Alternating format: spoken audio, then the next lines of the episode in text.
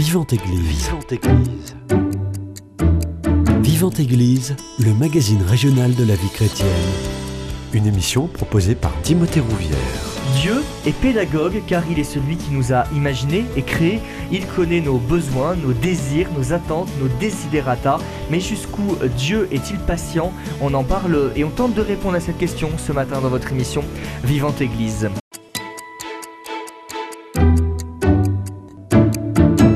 Et pour en parler, j'ai le plaisir de recevoir le Père Cyprien Contre, prêtre au sein du diocèse de Toulouse, bibliste et enseignant à l'Institut catholique de Toulouse. Bonjour mon Père.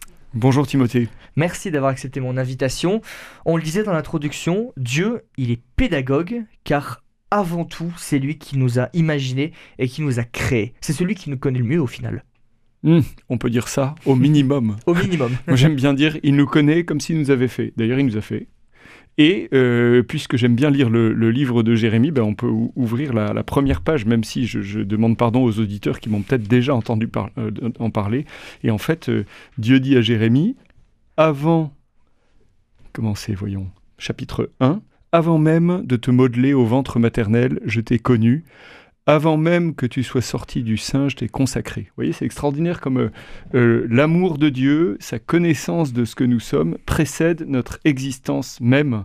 Et euh, la, Bible le dit de, tellement belle manière. Alors effectivement, Dieu nous connaît et il sait ce qui est bon pour nous. Hmm. Dieu, il connaît nos besoins, nos attentes, nos désirs aussi. Il connaît tout simplement notre manière de fonctionner. Quel avantage, j'ai envie de dire, pour lui d'autant nous connaître hmm. Les avantages pour Dieu de nous connaître.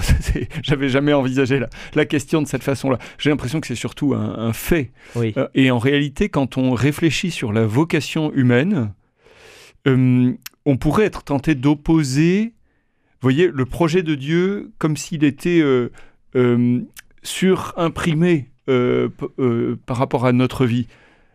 Est-ce qu'on peut opposer ce projet du Seigneur, cette vocation qu'il nous adresse, à notre désir profond? Certainement pas. Au contraire. Et en fait, c'est vraiment euh, un des acquis, je pense, des dernières décennies. quand on parle vocation, on essaye de plus en plus de mieux comprendre comment le Seigneur nous appelle en suscitant aussi au fond de notre cœur ce qui est le meilleur pour nous.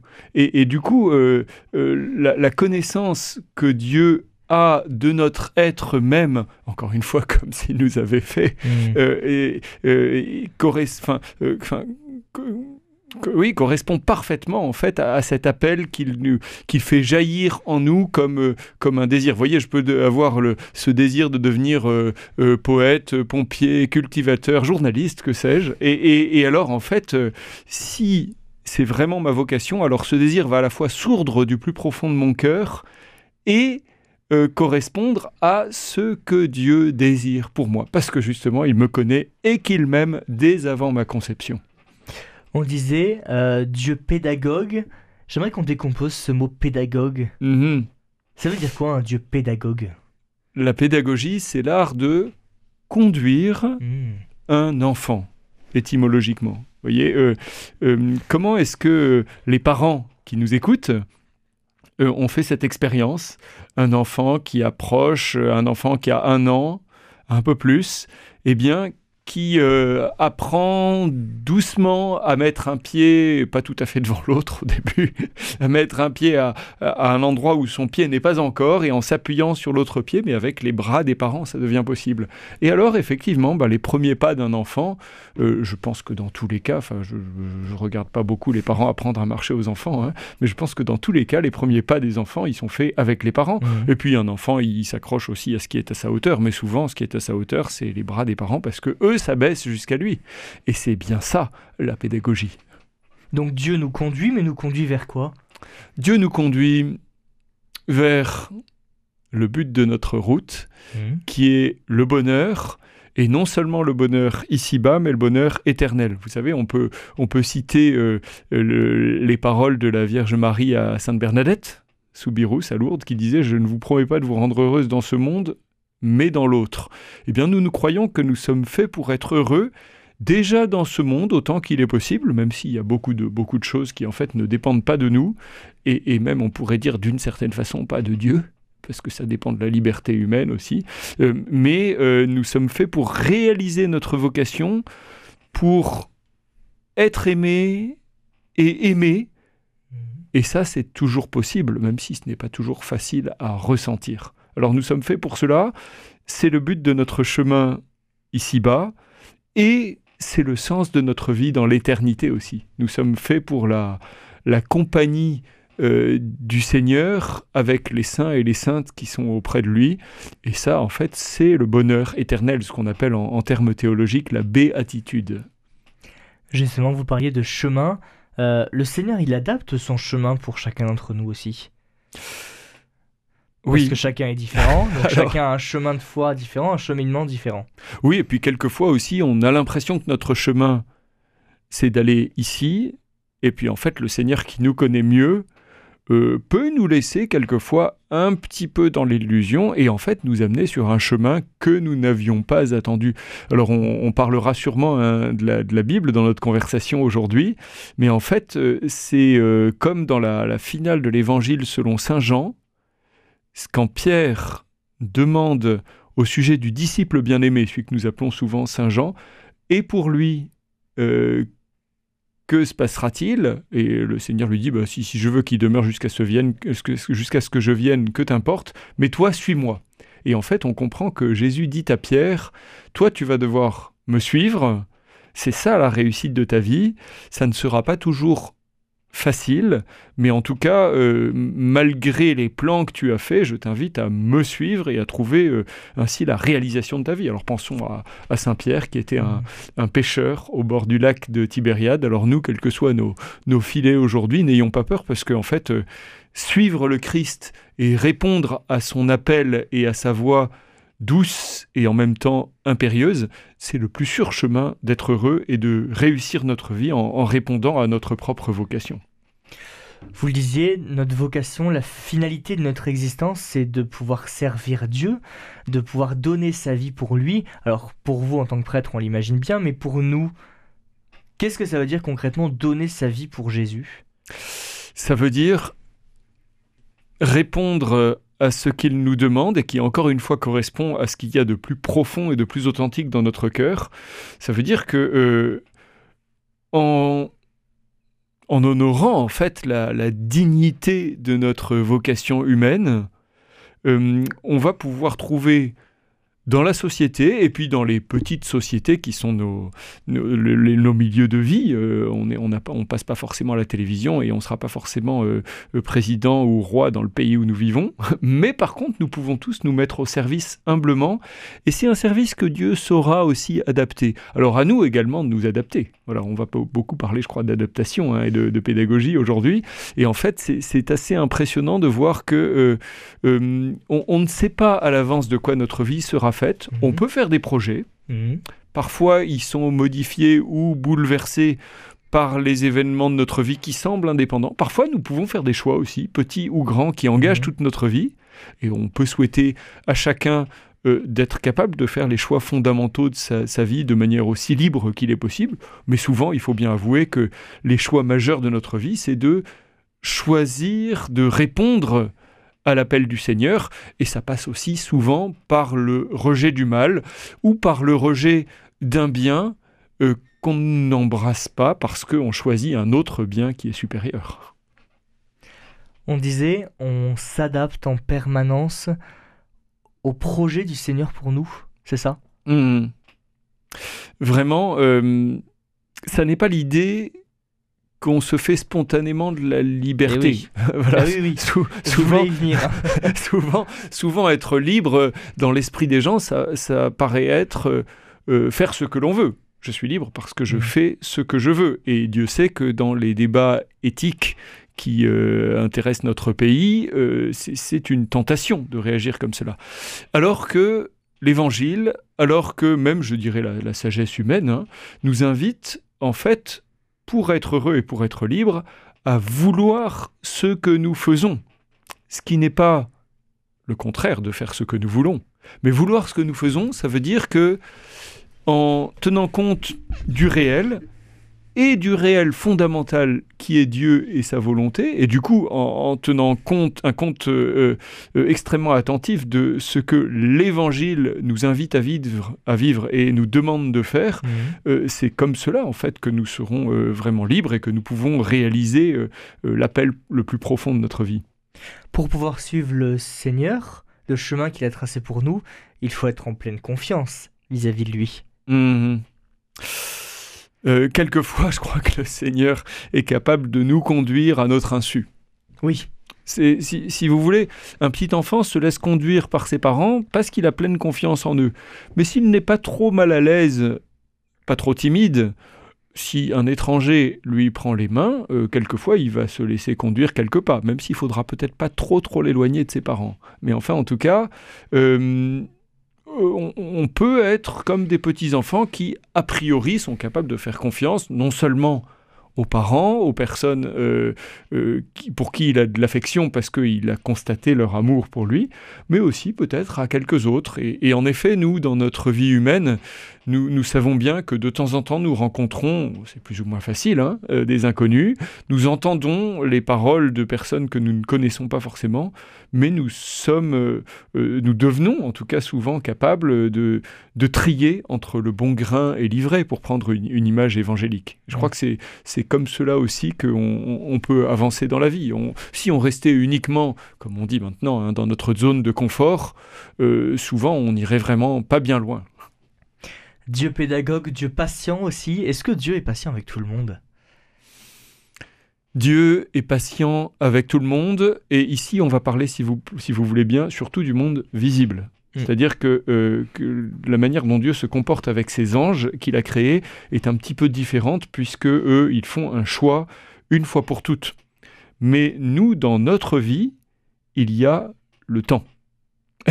et du coup, nous disons que Dieu est patient, et c'est vrai, tout en introduisant en même temps dans notre manière de parler de Dieu euh, cette, impression qu'il y a du temps en Dieu. Alors ça, ce n'est pas tout à fait exact en fait, d'après en tout cas ce que, ce que nous disent bon nombre de philosophes. Et pourtant, la Bible parle souvent d'un Dieu qui s'adapte à nous parce que justement il euh, il, tient, il tient compte du non pas non pas un compte jaloux comme s'il était comptable, mais hmm il fait attention au, temps et à ce qui est nécessaire pour que nous puissions avancer. Parce que nous, nous sommes dans le temps. Parce que nous ne sommes pas des anges, parce que nous ne sommes pas Dieu, eh bien, nous avons besoin de comprendre petit à petit vers où Dieu nous amène. Et en fait, la, Bible regorge d'exemples euh, très, très clairs de, de cette question. On peut parler, je crois vraiment, de la patience et de la pédagogie de Dieu, en tout cas de notre point de vue. Parce que je, ne crois pas personnellement que Dieu change, et d'ailleurs ça serait très inquiétant en fait pour nous. Si l'amour de Dieu et si sa volonté bonne n'était pas si constante, euh, nous, nous, aurions de quoi euh, nous rebeller. Qui, mm. qui voudrait suivre quelqu'un qui ne l'aime pas? Qui voudrait obéir à la voix de quelqu'un qui ne veut pas uniquement son bien?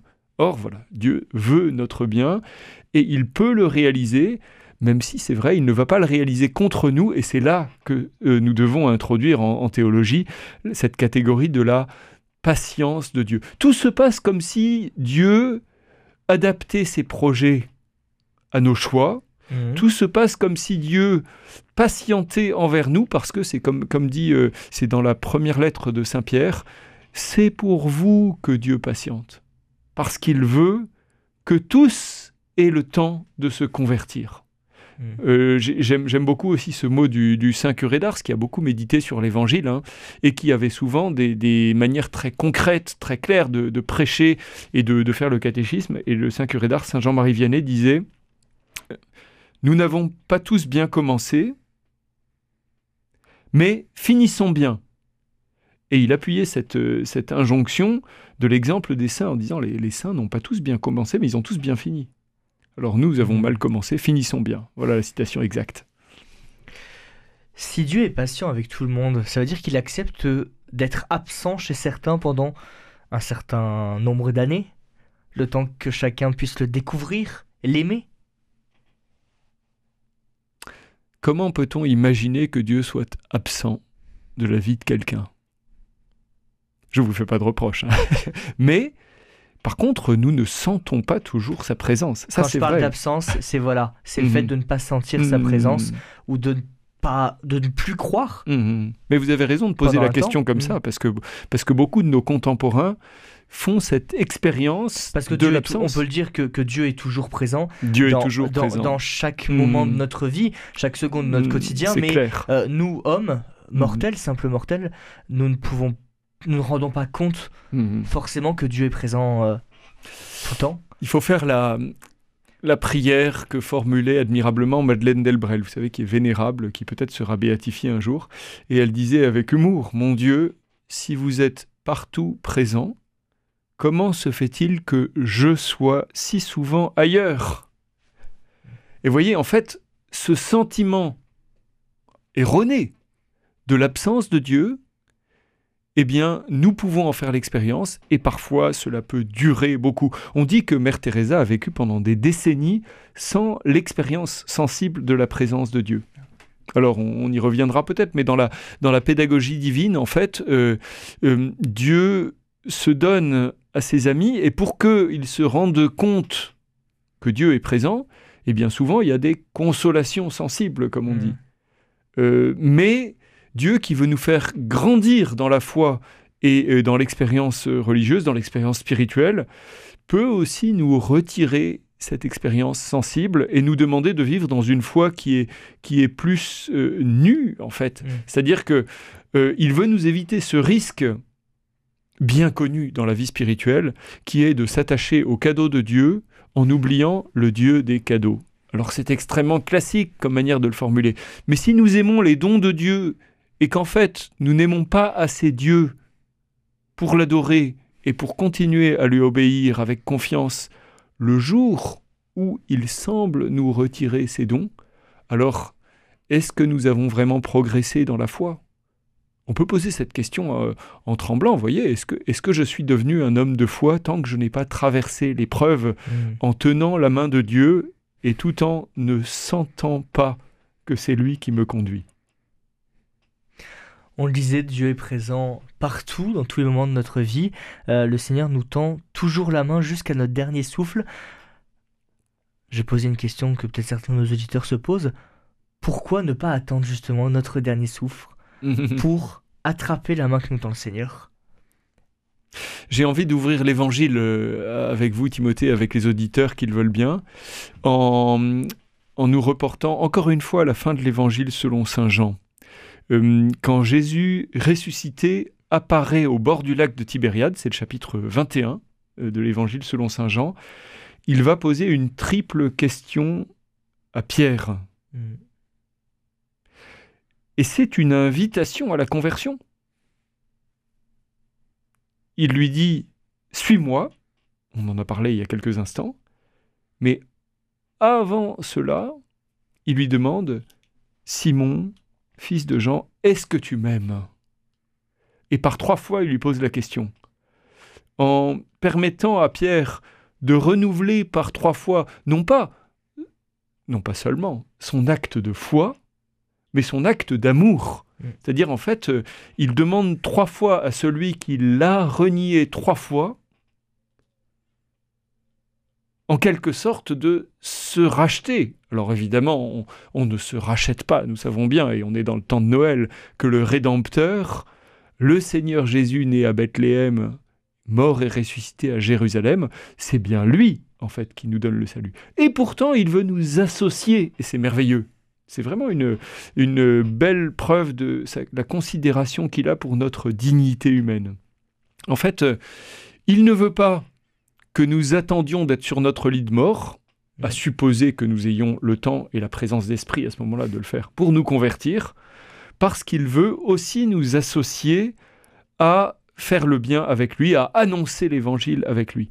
Et en fait, euh, cette cette demande que Jésus ressuscité adresse à Simon-Pierre au bord du lac, eh bien, elle s'adresse aussi à chacun de nous.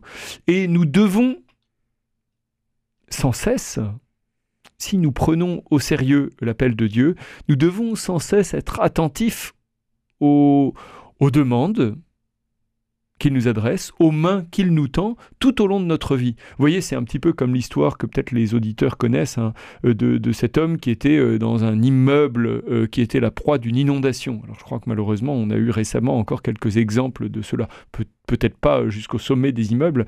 Et en fait, le, dans, l'histoire, alors je la résume, c'est pas passionnant en soi, un, homme qui il voit les pompiers qui arrivent en bateau d'abord à la fenêtre et qui lui disent montez, il dit non, non, je, je monte pas, Dieu va me sauver et puis, euh, euh, de fil en aiguille, il monte sur le toit et à la fin, on vient le chercher euh, en hélicoptère et il dit Mais non, mais non, le Seigneur va me sauver. Et en fait, nous pourrions et ce monsieur, effectivement, ne sera pas sauvé, parce que quand il arrive devant Dieu, Dieu lui dira, mais je t'ai envoyé les pompiers.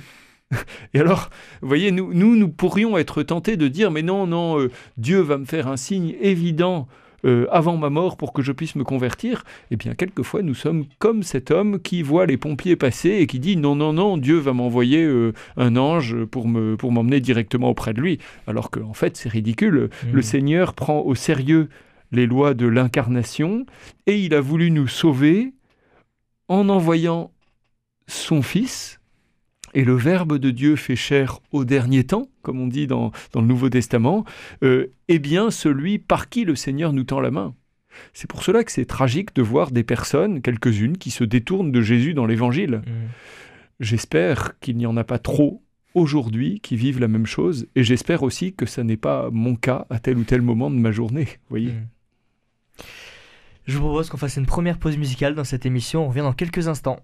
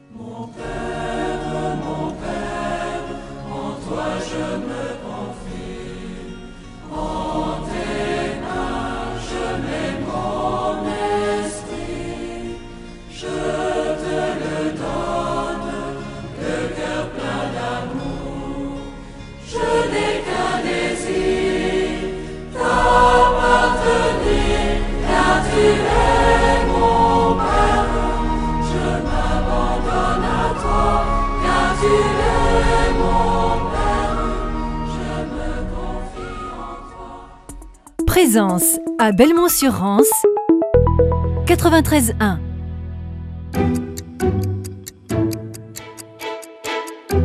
Vivante Église, Timothée Rouvière. De retour dans votre émission Vivante Église sur Radio Présence, je suis toujours avec le Père Cyprien Comte, prêtre au sein du diocèse de Toulouse, bibliste et enseignant à l'Institut catholique de Toulouse. Justement, mon Père, vous êtes bibliste. Qu'est-ce que nous disent les textes par rapport à ce Dieu patient, ce Dieu pédagogue?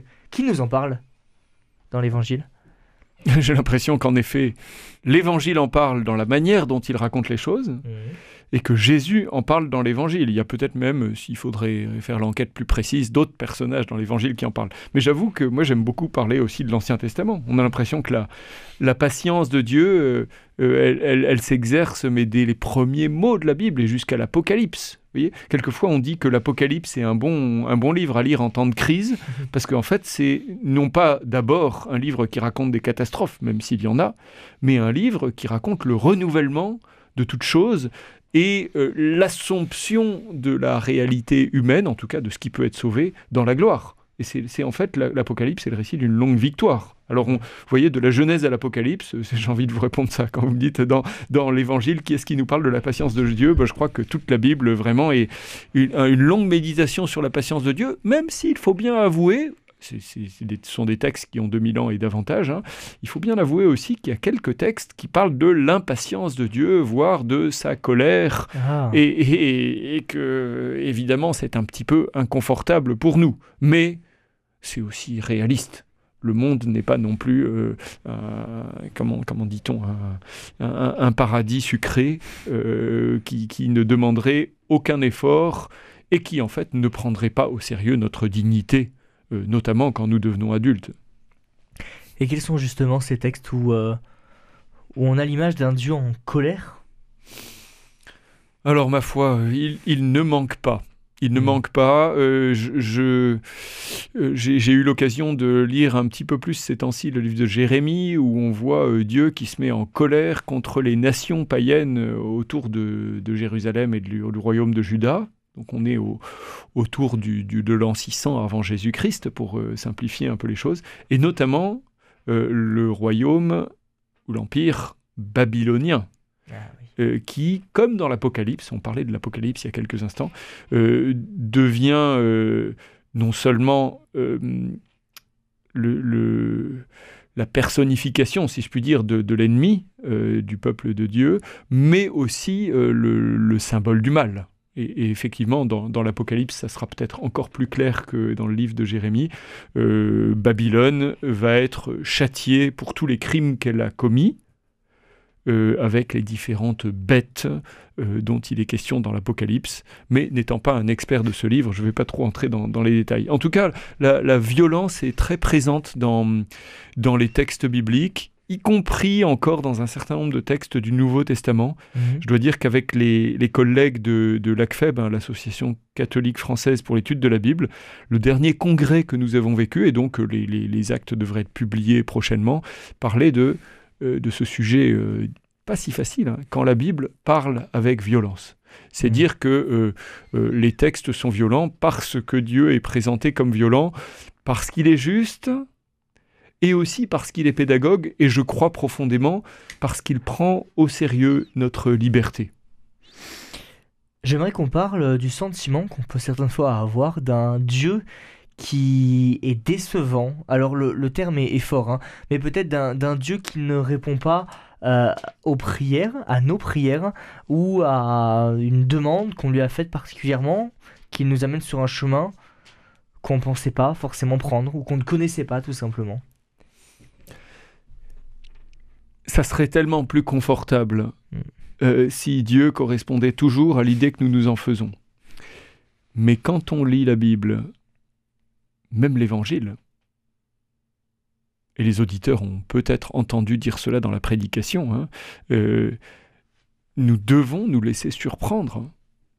Nous ne pouvons pas penser que nous avons mis la main sur Dieu une, fois pour toutes, et même sur euh, Jésus. En fait, la contradiction que Dieu, et en particulier que son Fils Jésus, apporte euh, dans un certain nombre de récits que nous avons en tête, euh, nous, nous oblige à, nous laisser déplacer. Et d'une certaine façon, la patience dont Dieu fait preuve mm. exige aussi de notre part une certaine patience.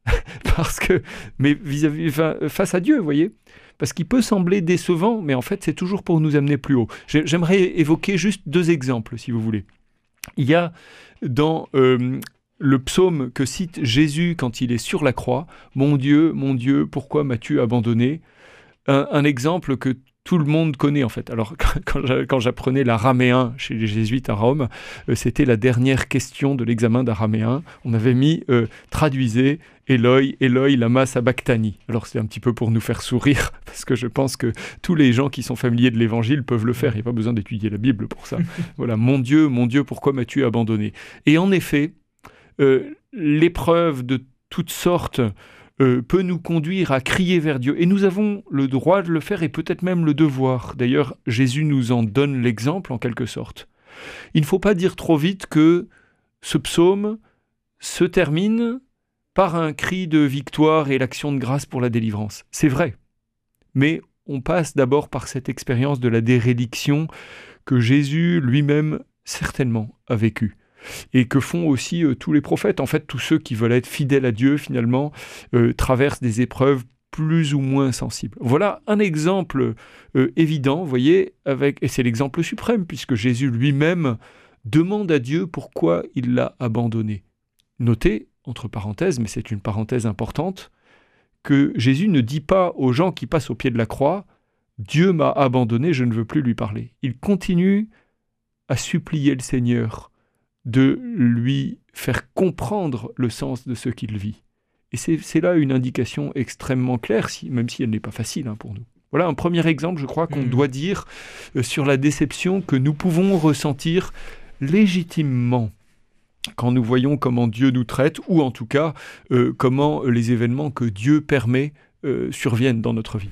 L'autre exemple que je, trouve bouleversant, c'est la prière que fait Jérémie à la fin de ce qu'on appelle les, les confessions, entre guillemets, mmh. euh, en, empruntant le vocabulaire euh, de Saint Augustin. Et en fait, dans le chapitre 20 du livre de Jérémie, il y a une prière poignante, où on voit Jérémie, en fait, se plaindre à Dieu, qui pourtant l'a appelé dès avant le Saint maternel, vous vous rappelez, nous l'avons dit tout à l'heure au mmh. chapitre 1, et dans ce chapitre 20, Jérémie dit, Tu m'as séduit, Seigneur, je me suis laissé séduire. On a l'impression qu'il fait le reproche à Dieu de l'avoir appelé avec force.